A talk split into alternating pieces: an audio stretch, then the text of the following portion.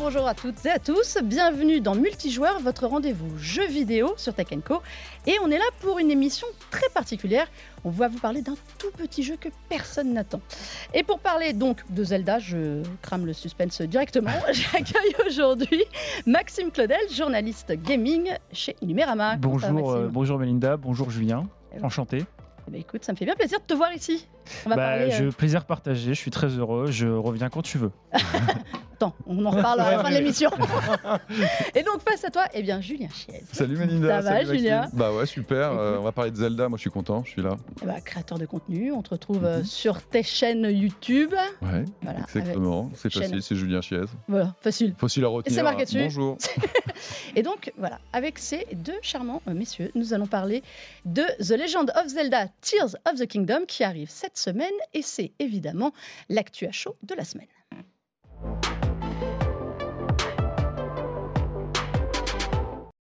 Alors, évidemment, euh, c'est un jeu qu'on attend quand même depuis 2017 et euh, Breath of the Wild qui était sorti pour accompagner la Nintendo Switch qui depuis a pris sa vitesse de croisière et cartonne. Et le jeu, eh bien, celui-ci, il est un petit peu attendu, pas du tout attendu? Extraordinairement attendu. euh, très clairement, on le voit dans toutes les données possibles que peut avoir. et c'est normal puisque Breath of the Wild, je trouve, hein, avait bouleversé ce qu'on appelle les open world, ces grands mondes, etc., en apportant beaucoup plus de liberté que jamais. Et donc, bah, vu que c'est pour une fois, ce qui n'est pas dans les habitudes de Nintendo, mais une suite directe, Mm. bah, déjà, les, les joueurs, les passionnés comme nous, bah, on attend la suite de l'histoire. Il va se passer quoi avec Zelda euh, C'est le grand retour de Ganondorf, etc. Donc, euh, on veut savoir. Et puis, et puis, on a pu apercevoir quand même qu'il y avait des éléments euh, nouveaux au niveau du gameplay sur la créativité qui ont l'air de promettre des centaines d'heures de jeu encore. Et Alors, puis, et, ouais. puis, euh, et puis, il est d'autant plus attendu, je trouve, que la communication, elle était assez mystérieuse. C'est-à-dire Mm. que Nintendo a Ils annoncé le jeu quoi, en suspense. 2019, 2019, le- la première annonce, le tout, tout, premier trailer a été Ouais. annoncé en 2019. Et depuis, c'est petites informations au compte-gouttes. Donc ça participe un peu à l'engouement, parce qu'on sait très bien que bah, bref, tout le monde, enfin beaucoup de gens ont adoré Breath of the Wild. Donc tu te dis que euh, forcément la suite euh, sera attendue et Nintendo finalement pousse avec des petits, des petits détails par-ci par-là. Donc ça, je trouve que ça augmente un peu l'hype. Bon, il y a eu une fuite malheureusement. mais- Hmm. Alors, je fais ma frimeuse parce que c'est un jeu qui est sorti en 1986 sur ceci, qui est un peu de la taille de la Switch aujourd'hui, J'étais pas, j'étais pas né. Super classe. Euh, ne sois pas désagréable dès le début de l'émission. Moi, j'étais née et voici ceci est ma cartouche du jeu. Donc 1986.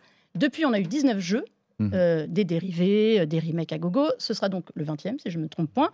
Comment est-ce qu'on fait évoluer une saga pareille euh, en 37 ans et comment ça marche encore? Bah, je pense que Nintendo a quand même cette capacité à vouloir justement essayer de, de changer un petit peu les habitudes. Il y a eu un changement qui est évident, c'est le passage de la 2D à la 3D, mais qui là vraiment été révolutionnaire. En 98, quelle superbe année, euh, c'était Ocarina of Time, Mhm. et là c'était l'aventure avec un grand A où on avait l'impression, enfin moi je sais, moi je suis comme toi, euh, en 86 j'étais là, euh, bip, bip, bip, bip, bip, et je trouvais ça Et génial La musique, la musique sur Super. Nintendo, c'était génial, mais là, sur la Nintendo 64, pour moi, c'était un fantasme de joueur, être à l'intérieur du monde. Et puis après, bah, ils ont dû trouver d'autres systèmes. Alors, ils ont, c'était parfois sur la direction artistique, comme dans Wind Walker, avec Mm. ce, ce rendu un petit En peu de dessin dessin animé, dessin etc. animé, Et puis, euh, la formule, après, elle a un peu stagné, je trouve objectivement, et la série quelque part commençait à, à devenir un peu plus classique. Les jeux étaient bons, hein, mais et il y a eu Breath of the Wild. Et Breath of the Wild, il a pour moi décloisonné. Mm. Il a vraiment permis d'offrir aux joueurs une liberté. Je, je pense que chacune de nos parties n'est pas exactement la même. On fait dans l'ordre que l'on souhaite, etc. Et c'est devenu Breath of the Wild le Zelda le plus vendu de toute la saga. Un Et il carton est plus qu'Ocarina of Time Plus que maintenant tout, plus que tout. ouais. Ah ouais Moi, j'étais resté sur. euh, il était encore, euh, encore Et puis- devant. Et puis, euh, c'est quand même, c'est quand même un- une licence qui a arboré pas mal de genres parce qu'ils Mm. ils ont essayé le multijoueur un peu sur, euh, sur, 3, sur, sur DS, il me semble. Il y avait un Mm. épisode Mm. où tu peux, jou- tu peux, tu World. jouer jusqu'à 4, je Mm. crois. Et c'est vrai que, mis à, à chaque passage de technologie, donc 2D, 3D, le passage a été réussi finalement. Ce qui n'est pas toujours le cas. Si vous prenez Sonic, par exemple, le passage à la 3D, ça a flingué la licence. Là où où Nintendo a réussi ce Mm. shift de la 2D à la 3D. Donc c'est déjà un, un point important. Et oui, le- la- la- l'appropriation du monde ouvert de Breath of the Wild fait que, fait que ouais, Nintendo est reparti, je pense, pour quelques épisodes euh, où euh, les possibilités seront immenses. Parce qu'à partir du moment où tu ouvres le monde, tu peux imaginer plein, plein, plein de choses. Quoi. Et là, là le, le seul problème encore à l'heure actuelle, c'est que Nintendo est un peu euh, limité par la technologie de la Switch, les limites techniques de la Switch, mais on imagine que s'ils sortent un, un Breath of the Wild, qui sera plus Breath of the Wild, mais un, un dérivé de Mhm. Breath of the Wild dans le monde ouvert sur une console plus puissante, ils pourront aller encore encore plus loin. Et après, enfin, Nintendo, c'est quand même les rois de, de, de l'inventivité, de la réinvention. Donc euh, c'est vrai qu'il n'y a pas trop trop de soucis à se faire pour l'avenir de Zelda. Et c'est comme ça qui- c'est ce qui explique que depuis des années, Nintendo continue de faire des épisodes de plus en plus euh, Qu'est-ce qui, qu'est-ce innovants, etc. pour, quoi. pour toi, c'est quoi la vraie clé du succès de ce jeu Est-ce que c'est le- le- l'univers, le, monde? Parce que, en fait, soyons honnêtes, Zelda, il est sympa. Enfin, Zelda Link, pardon, il est sympa. Il parle pas. Euh, déjà, il parle pas, Mhm. vaguement un langage. Il n'a même pas le droit d'avoir son nom sur la jaquette. Non, Euh, et c'est pas le personnage le plus charismatique du jeu a- vidéo. Il y, a- y y beaucoup d'affect, en fait. Parce que si t'es né, euh, si ta, ta vie de joueur est née avec, euh, avec la Super Nintendo ou ses consoles, euh, et que tu as joué à Zelda, et qu'à à chaque console, tu as un Zelda, tu vas essayer ce Zelda. Donc, ce qui fait que chaque. Enfin, c'est un peu un rendez-vous, en fait. C'est un rendez-vous qui fait que tu es lié à Zelda d'une manière ou d'une autre. Alors, moi, par exemple, j'ai jamais, j'ai jamais été trop Zelda jusqu'à Breath of the Wild, justement. Mm. D'accord. Parce que je trouvais que c'était comme, comme toi, ça faisait un peu de surplace, le côté, euh, oui, on rentre dans un sanctuaire, on gagne un nouveau Mm. pouvoir, et ainsi de suite. C'était très, très répétitif pour moi. Je trouve que Link a pas beaucoup de charisme, mais je trouve que Breath of the je peux Wild, pas pour vous le laisser coup, dire ça. C'est pas parce qu'il parle pas qu'il a pas de charisme. je trouve que Breath of the Wild a vraiment ouvert, le, ouvert, le, ouvert, le, ouvert les, champs du, le champ des possibles, et je pense que ouais, il y a la clé du succès, il y a une part d'affect, je pense, Hmm. comme, comme avec Mario en fait. Bah, je, je pense que tu as tout à fait raison euh, quand même quand tu es là depuis quasiment 40 ans. hein, Mm. parce que c'est ça, tu as été dans la vie de beaucoup de joueurs, de millions de joueurs. Mais à mon sens, il y a quand même un truc en plus dans Breath of the Wild qui explique ce succès, etc. C'est que c'est un jeu qui est extraordinairement moderne et qui flatte l'intelligence des joueurs. C'est-à-dire que plein de fois, euh, on se rend compte que dans les grosses productions, tu sais, les fameux jeux AAA, etc., qui, qui dominent euh, économiquement l'industrie, qui, qui créent beaucoup d'attractivité, bah, tu es quand même vachement pris par la main. Mm. Et Zelda, c'est pas le vraiment cas. ce contre-pied. Et donc, c'est quelque part une prise de risque, parce qu'il faut faire confiance un peu aux joueurs. Tu leur donnes des outils, mais après, tu leur dis pas, euh, faut faire ci, il faut faire ça, Je etc. te confirme, je me suis perdu dedans. Exactement. Mais, Bah, en déjà, fait, déjà que tu te perds avec des, des Ça suffit, toi. mais se perdre, quand c'est bien fait, t'oblige à réfléchir, et donc tu as la sensation réelle, en, en- en vérité, de résoudre les énigmes par toi-même, et donc ça te crée un truc personnel beaucoup plus fort, une empreinte mentale qui, à mon sens, a très très peu de, de comparatifs dans l'industrie du jeu vidéo aujourd'hui. Je dirais peut-être un Elden Ring, enfin les jeux From Software, qui eux aussi cartonnent, Mm. à mon sens, sur cette euh, raison-là. Et donc, euh, bah là, quand on voit qu'il y a encore plus de possibilités, quand je dis que c'est moderne, c'est que en plus aujourd'hui, six ans après Breath of the Wild, on a encore sur Twitter, sur les réseaux sociaux, Mm. etc., des gens des, qui des postent découvertes. des petites vidéos Des de manière Ouais. de faire, le truc où tout le monde fait Ah ouais, Ouais. on pouvait faire ça. Et donc le jeu, en fait, il vit par lui-même. Mais est-ce que vous ne croyez pas que justement l'énorme succès euh, de Breath of the Wild, c'était aussi parce que pour la première fois sur une console euh, Nintendo, on avait l'impression d'avoir un jeu triple A d'une console next-gen à côté? Dans la Euh, façon de l'aborder. Le- alors le monde ouvert déjà, les possibilités, il y avait beaucoup plus de possibilités dans celui-ci. Ouais. Mais il pouvait voler, il pouvait, enfin, il y a, il Planer. énorme- Il planer, il pardon, excusez-moi, il fallait quand même passer outre euh, l'aspect graphique parce que le premier Breath of the Wild était déjà dépassé quand il est sorti. Enfin, Ouais. La Switch était déjà dépassée quand elle est sortie. Euh, mais je suis d'accord avec Julien dans le sens où euh, on est quand même passé de les tout premiers jeux vidéo étaient extrêmement durs. Enfin, nos- Mm. mon, mon frère, enfin, euh, les personnes de vos âges. Oh. Il, il- il est vexant. hein. Bah, je vais couper le micro. On, découvert, on découvert des jeux qui étaient extrêmement durs, où il n'y avait pas de continu, il n'y avait pas de Mm. Ah, mais sauvegarde, il fallait tout recommencer au début. Après, on est passé sur, sur trop de trop d'assistance. Vous prenez les Assassin's Creed, etc. C'est les jeux où on vous dit quoi faire, on vous donne tout pour réussir. Mm. Euh, Tout, c'est très valorisant parce qu'on réussit, on réussit, des on accomplit des grandes choses, etc. Et là, on- je trouve que Breath of the Wild, il, prend vraiment le contre-pied sur ce côté. euh, ok, on est, on est, on est Nintendo, on est familial, etc. Mais le jeu est ex- extrêmement dur. Mm. C'est-à-dire qu'on vous dit d'aller à un endroit, mais on vous dit pas comment y aller. Et, et, et en 2017, c'était très très osé de faire ça. Il y avait que vraiment les jeux de From Software où on disait euh, pareil, euh, dé- débrouille-toi. Et ce côté débrouille, ce côté, euh, comme il dit, ce côté, euh, on vous donne la clé, on vous donne les clés, c'est hyper euh, hyper satisfaisant. Et, et ça pousse à la conversation. Oui. C'est-à-dire que énormément, tu vas discuter avec tes. T'as Mm. fait ça, t'as Ouais, t'as vu ça, ça. et toi, tu l'as fait comment Et Ah ouais que tu l'as pas fait de la même et, manière. Et puis tu as des moments de vie. Enfin, moi, je sais que dans Breath of the Wild, euh, il y a des moments, par exemple, tu vois, la première fois où je suis allé, euh, la montagne, euh, il faisait très froid, etc. Mais j'avais pas l'équipement. ah mais oui, on a tous donc- fait ça cahiers. petite barre de vie, tu cailles. Et puis j'y reviens, genre, je sais pas, trois heures après, et je fais Ah, mais zut, je peux pas. Ah, bah pourquoi ma barre elle baisse pas? Et en fait, j'avais une baguette de feu, et là j'ai fait Attends, c'est parce que j'ai le feu, ça me réchauffe. Mm. En fait, la La physique est prise. ouais. Et à d'autres moments, tu vois, j'ai pris, je trouvais pas une énigme, il fallait que je prenne des blocs pour de l'électricité, je trouve pas. Et puis là, je vois que j'ai une épée quand même dans le dos. Je me dis, attends, l'épée, c'est de l'acier. Et si je la posais pour voir si. Et ça marche. Ça et permet là, de tu fais. tenter. Oh et ça, tu as envie de le raconter, tu vois. Encore aujourd'hui, tu vois, je t'en parle, etc. Et bah, tout le monde a fait un peu ça. Mais et donc, que- ça fait de la, Et puis- du, du bruit médiatique Et- très et positif. Et puis, et puis surtout, on a, je pense qu'il y a personne qui a vécu la même C'est aventure. c'est exactement ce que j'allais dire. Moi, je, suis- moi, je Mm. suis un mec qui rush. J'ai pas le temps. Et moi, je suis j'ai- l'inverse de j'ai toi, pas- je j'ai- me J'ai perds. pas 100 heures à passer dans un jeu parce que je, je joue à beaucoup de jeux, donc j'ai pas, j'ai pas 100 heures. Monsieur à, est occupé. 100 heures à jouer. Voilà, je suis très Qui est occupé. en train de nous dire, j'ai. Zelda, je pense que j'ai- Zelda, je pense que j'ai fait 25-30 heures et j'ai vu le générique de fin. Ah ouais Et je discutais, avec, Ah ouais je discutais avec des Ah gens oui, qui ah m'ont oui, dit, bah non, bah non. au bout de 150 heures, Ah bah ouais. j'ai toujours pas fait un seul temple. Ah, mais, mais- mais Ouais, moi, je J'ai suis. toujours pas vu un- une seule cinématique. Et c'est-à-dire que je, je n'ai fait que me balader. Et- Mm. Et, 150 heures de Ah balade dans un jeu, c'est quand même. euh, Ah ben moi c'est ce que- ah ben alors moi je suis cette team là moi Ah, je suis euh, je, je dois en être à ouais pas loin d'une centaine d'heures Moi, j'aurais pu Je aller pense au que boss j'ai plus pas vite, fait la mais je voulais moitié. pas, en fait. Oui. Parce que je- dans ma tête, Je si j'avais faisais le Mais- boss, après, c'était fini, de tu vois. toute façon, on te dit, tu peux aller voir le boss, Bah, tu vas te faire en fait. rétamer. Ah mais oui Enfin, tu peux réussir parce qu'il y a des hardcore a gamers des qui ont super réussi euh, au bout de je ne sais combien de. Je suis très surpris Ouais. que tu ne l'aies pas fait, Maxime. Je suis Non, je un, pas fait. un petit peu déçu. un petit peu déçu Bah écoutez, je. C'est ton défi. et alors dans ce Tears of the Kingdom on a vu alors comme tu disais très justement Maxime euh, on a eu des bribes d'informations au fur et à mesure on a quand même eu l'occasion de voir certaines nouveautés dont ce travail avec l'eau. Il y a ce mystère autour de l'eau. Alors messieurs vous avez eu l'occasion d'y jouer quelques heures euh, en preview est-ce que vous avez avancé sur cette énigme de l'eau? Alors, c'est plus euh, l'espèce de petite matière verte, Ouais, c'est ça? voilà, Ouais. là. Enfin, oui, je dis de l'eau. De, de, de- Alors, moi, j'appelle ça la glu. Oui, je espèce sais pas ce que c'est. De pâte pour amalgamer. D'ailleurs, Mm. le pouvoir, étonnamment, s'appelle s'appelle amalgame. amalgame. Oh, bah, Et il permet d'amalgamer différents éléments, etc. Donc, pour coller. fabriquer euh, des de nouvelles colle. armes euh, ou des petits véhicules, euh, des appareils.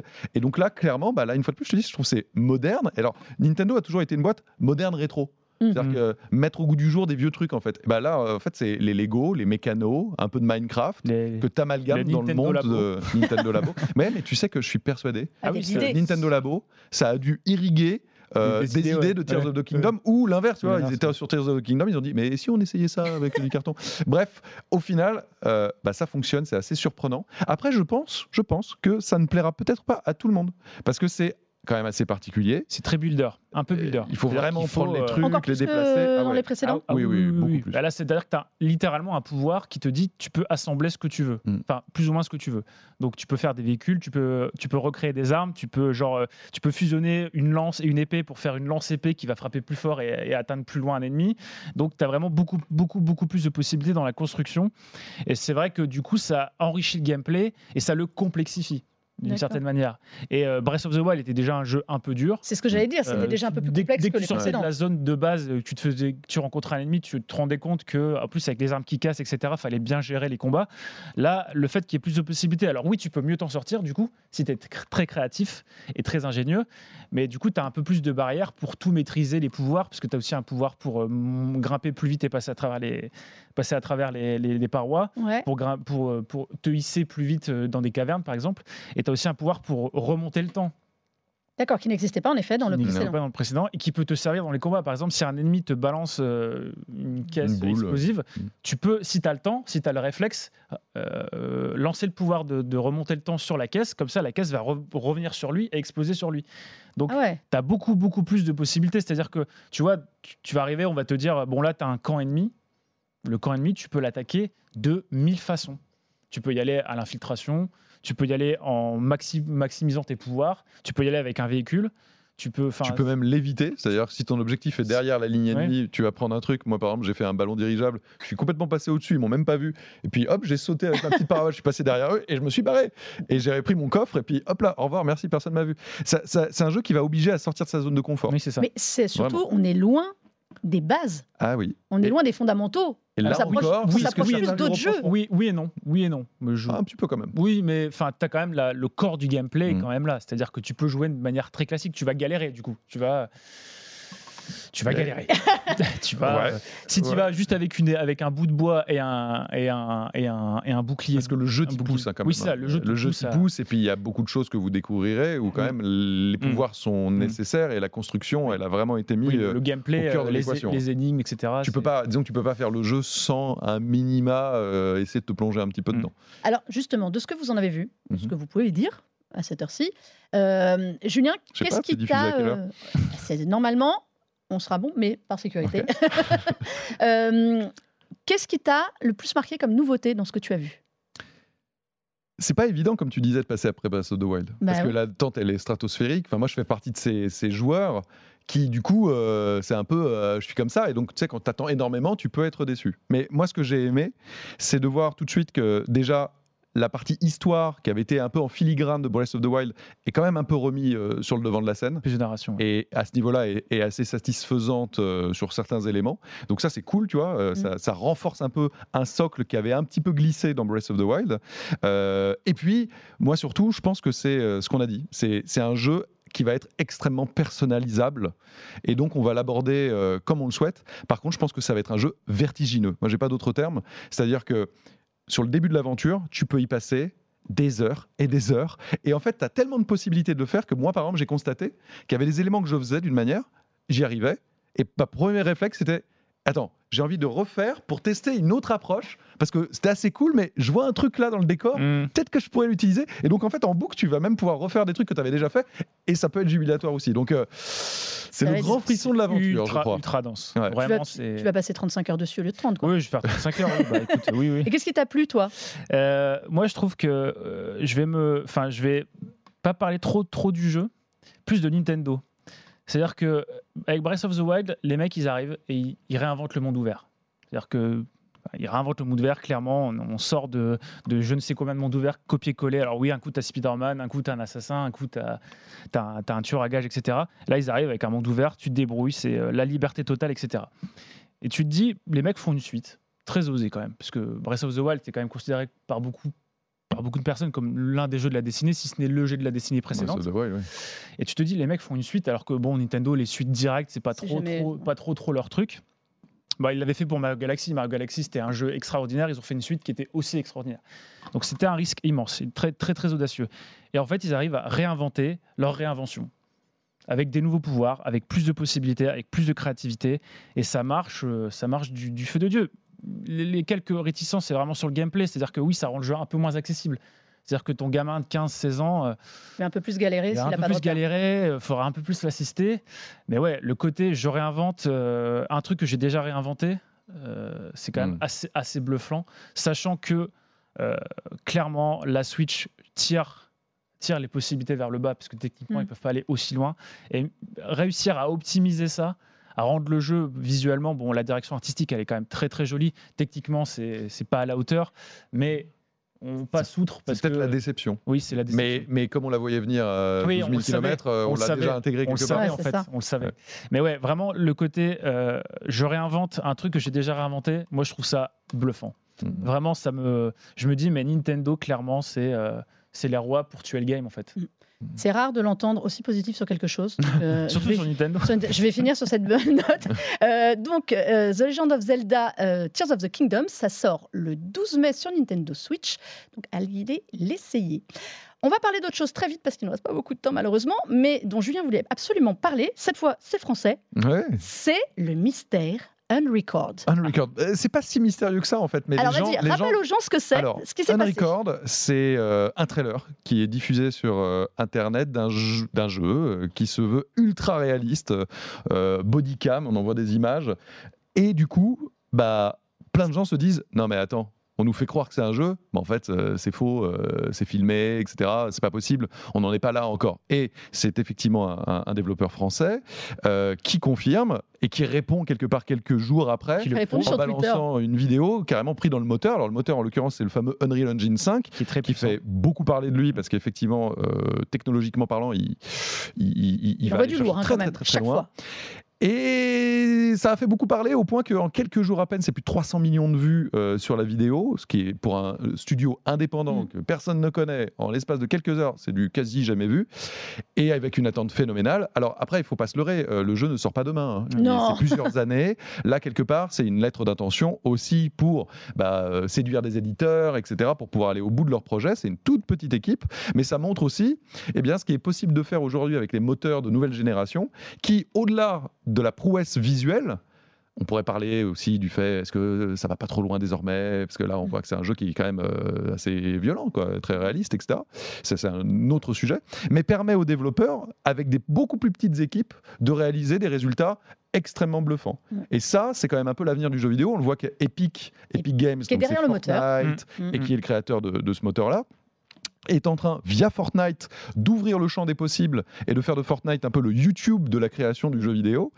Et bah, c'est un petit peu l'avenir. quoi. Moi, j'en ai parlé avec eux, ils me disaient, bah, YouTube a démocratisé la création de vidéos, nous, on veut démocratiser la création de jeux vidéo. Mais surtout, ce moteur Unreal Engine 5, donc ça, ça serait la version 5.2 euh, Mm. a priori. À chaque fois qu'on le voit, on voit des prouesses sur les visages, euh, sur la. Ils ont fait tout Les un. éclairages aussi. Les éclairages, ils ont fait des démos euh, il n'y a pas si longtemps. Sur tout- sous toutes les possibilités. On sait qu'il y a des jeux qui se préparent sous ce Mhm. moteur-là. Euh, on a parlé d'Hellblade, euh, nota- notamment. Le Il y prochain Tomb avait Raider. The Witcher, Le le prochain prochain Tomb Tomb Raider, le prochain The Witcher, euh, Mass Effect, si ça revient. a priori, ce sera avec. On arrive. Est-ce que ça va pas trop loin, comme tu dis Euh, Alors? je, ça dé- En fait, ça tout dépend. Le- L'ultra-réalisme peut avoir du sens si la narration l'exige. Par exemple, vous prenez un, un jeu d'horreur, prenez les remakes récents qui sont pas sur Unreal Engine 5, mais les technologies d'aujourd'hui font que l'horreur peut être magnifiée. Alors Mm. c'est moche, mais c'est magnifié dans le sens où on a plus de sang, c'est plus détaillé sur les viscères, etc. Si les développeurs, si le cœur de ta narration, c'est de faire peur, c'est de dégoûter les, les- les joueurs et les joueuses, le, le réalisme per- te permet de faire ça. Ouais, mais c'est. euh, Alors ah oui, ça- il y a un petit côté dérangeant, mais d'un- d'un d'un côté, Mais euh, Quand même.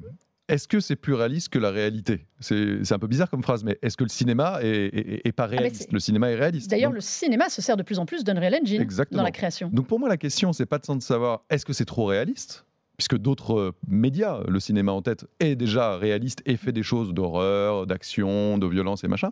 Non, euh, la vraie question, c'est pas les outils, c'est qu'est-ce que les développeurs, c'est les ça. créateurs en font. c'est ça. Si ça sert un propos, si c'est intéressant, C'est ce si c'est narratif, s'il y a des choses machin, Ouais, si c'est juste gore pour le gore et bidule, bon bah ouais, ok, ça peut être choquant. Mais c'est exactement comme un film qui serait raté, Mhm. un livre qui serait raté. Enfin, je veux dire, il y a- y, y des romans, euh, Bret Easton Ellis par exemple, euh, American Psycho. euh, moi, quand je le lisais, que j'étais dans le métro, dans ma tête, je me disais, si faisait les gens sur mon épaule, et ils vont halluciner quoi.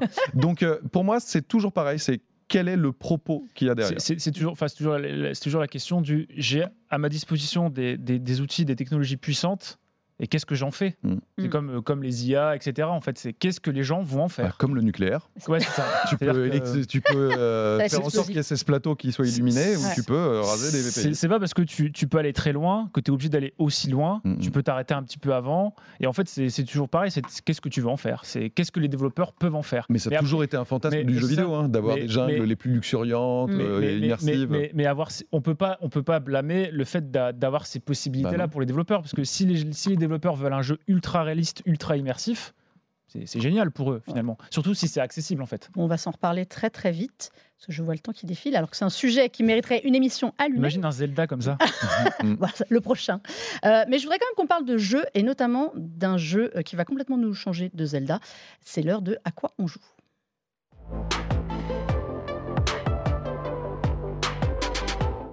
Parce que Maxime ne va pas jouer seulement à Zelda, il a joué, comme il nous l'a dit, à beaucoup, beaucoup de jeux, Ouais. et notamment un jeu dont je n'avais pas entendu parler, j'avoue, euh, qui est, Mais il n'y a pas eu de promo. Donc, voilà, euh, qui est Straight Light. Straight Light, ouais. C'est développé par Embers. Voilà, ça m'a l'air d'être un jeu pas du tout Zelda. ça parle de quoi? Euh, alors, c'est très cryptique dans la narration. Mais par contre, visuellement, comme vous pouvez le voir, c'est artistiquement, je trouve ça à tomber par terre. C'est très très joli. Euh, c'est un petit jeu, hein, c'est euh, 4-5 heures de durée de vie, donc c'est parfait pour moi. Et en fait, on joue un, petit, un espèce de petit esprit, on ils appellent ça une lueur, je crois, qui peut changer de couleur. Et en fait, on, se balade, il n'y a pas trop de, il a pas, y a pas de, de dialogue, etc. On se balade, on peut, on peut caresser des petits, euh, des petits animaux. Et en fait, il y a une espèce d'approche un peu Dark Souls dans les combats. Alors, c'est pas Dark Souls, hein, c'est pas ultra dur, etc. Mais si vous faites pas, pas attention, vous allez, vous allez mourir. Et en fait, le gameplay se base sur la défense. C'est-à-dire que le, la- la- le meilleur moyen de s'en sortir, c'est de parer les attaques. Et en fait, le, le bonhomme peut choisir, peut changer, peut devenir orange ou bleu. Et si vous parez une attaque, une attaque bleue, vous allez faire plus de dégâts. Si vous parez une attaque orange, vous allez faire plus de dégâts. Mais c'est pas punitif parce que si vous êtes orange et que vous prenez une attaque bleue, Vous n'allez pas perdre de vie, vous allez juste parer l'attaque. Et en fait, c'est hyper, euh, du coup, c'est hyper malin. C'est stratégique Euh, défensif. Un peu straté- ouais, c'est très, c'est un peu inoffensif du coup. C'est parce qu'on vous demande pas trop l'attaquer. C'est-à-dire que le premier mouvement qu'on vous, qu'on vous apprend dans le jeu, c'est de défendre. D'accord. Et c'est hyper mignon. C'est Ikaruga en fait. Euh, un ouais, shooter, euh, ouais, et il y a, il y a un peu des vibes, euh, des vibes euh, de- du jeu de Capcom là où il y avait que des cinématiques. Euh, Ah, Azura. Azura, Azura, Azura, c'est-à-dire que les combats contre les boss se terminent Très avec des, QTE. avec des QTE. Hmm. Et, euh, et c'est hyper, hy- hyper malin. Alors, c'est pas. euh, ça manque un peu d'ambitieux, hein, un peu d'ambition, on va pas se mentir. Mais sur 3-4 heures, ça coûte, il me semble, une vingtaine d'euros. C'est disponible sur toutes les consoles? Plus, je il, me- il me C'est semble. ça, j'ai vu, semble. Euh, sur Switch, je crois, ouais. Ouais, sur PlayStation, Xbox, Switch. Switch, ouais, PC. et PC, ouais. Mais euh, ça s'appelle Thread Lights. Et c'est euh, c'est vraiment visuellement, ça vous beau. transporte en fait. Mm, Ouais. C'est très beau. Alors moi, je vais vous parler très très vite d'un autre jeu un peu bizarre, Un peu, un- un- mais que moi j'ai bien aimé. Alors je sais qu'il y a des nul. C'est The, La- The Last Case of Benedict Mm. Fox, euh, qui est disponible euh, sur Xbox et PC et sur, dans le Game Pass. Donc moi, j'ai joué via le Game Pass. Et c'est complètement bizarre comme ambiance. C'est-à-dire que euh, on incarne ce Benedict Fox qui va enquêter sur la mort de son père et on est donc confronté à des esprits, on tombe dans les limbes de sa propre maison euh, et de l'esprit des morts. Il faut récupérer des artefacts, des choses pour comprendre ce qui s'est passé, en fait, et retrouver l'histoire de la famille de Bénédicte qui se balade. Donc il y a des combats, il y a un peu de tout. Moi j'ai beaucoup aimé, c'est une ambiance assez glauque. Mm. Euh, je ne saurais pas vous expliquer pourquoi. C'est pas le jeu le plus beau. Euh, il est nettement moins beau que le, le tien. J'ai une jolie DA quand même. Mais, ouais, c'est très marqué. Moi, j'aime Ouais. bien les DA qui sont affirmés, qui Mm. s'assument. Hmm. Il y, a, il y a un vrai truc et j'ai trouvé ça euh, très particulier. C'est une des joies du Game Pass, je dirais. Si vous n'avez pas le Game Pass, vous pouvez quand même le tester. Mais j'ai bien aimé. Tu as, été- tu as essayé, Maxime? Toi, Je crois, pas que j'ai- plu je crois que j'ai joué 5 minutes. j'ai joué à peu près autant. Il à a Red- fini le jeu. J'ai joué à peu près autant à Redfall, je crois. Et le feeling des, des 5 premières minutes, euh, j'ai pas Enfin, trouvé ça À choisir, je incroyable. préfère euh, ça que Redfall. Alors, c'est euh, exactement ça. Je pense que c'est le genre de jeu, on, a- on accepte la DA et le style et ce Mais véhicule, c'est pas dans la DA, c'est où, on- où on est hermétique. c'est le gameplay. Je, Oui, le- je- la prise en main est un peu, un peu euh, un raide, peu un Ah, peu, un pas, peu eu, non, j'ai sèche. Pas eu de- Ah, mais Ouais. j'ai bien aimé l'ambiance, moi. Ouais, L'ambiance, elle est un peu cool. Mais en fait, le fait que ce soit dans le Game Pass, euh, ça fait que si t'essayes et si t'aimes pas, bah, Non, passe c'est à autre chose. quoi. C'est Mm. pas très très grave. quoi. C'est un, bon, euh, c'est un bon jeu Game Pass. quoi. Bon, ben, Enfin, c'est un peu grave pour les développeurs. Non, c'est un très bon jeu, allez-y. bon, ben, messieurs, merci d'être venus. Je vous montre quand même Linda. le sujet de l'émission, Zelda, qui s'offre quand même une petite console. Maxime, je te demande pas ton avis euh, sur la console. Il aime pas, dès que c'est coloré, il aime pas. Mais une petite console en édition euh, limitée qui sort pour l'occasion. Merci Maxime d'être venu Mais merci à toi de m'avoir Hein et invité. tu auras le droit de revenir. Donc j'ai pas été si mauvais Non, ça va. ou désagréable. Julien, merci aussi d'être venu. On te retrouve euh, sur ta chaîne, Ma Julien Chiez. ouais, on te retrouve sur Numérama pour les prochains criti- prochaines critiques de jeux, dont chez l'un et l'autre la critique complète de Zelda qui arrivera très très vite, Mm. Tears of the Kingdom. Et nous, on se dit à très très vite. Jouez bien et soyez sages.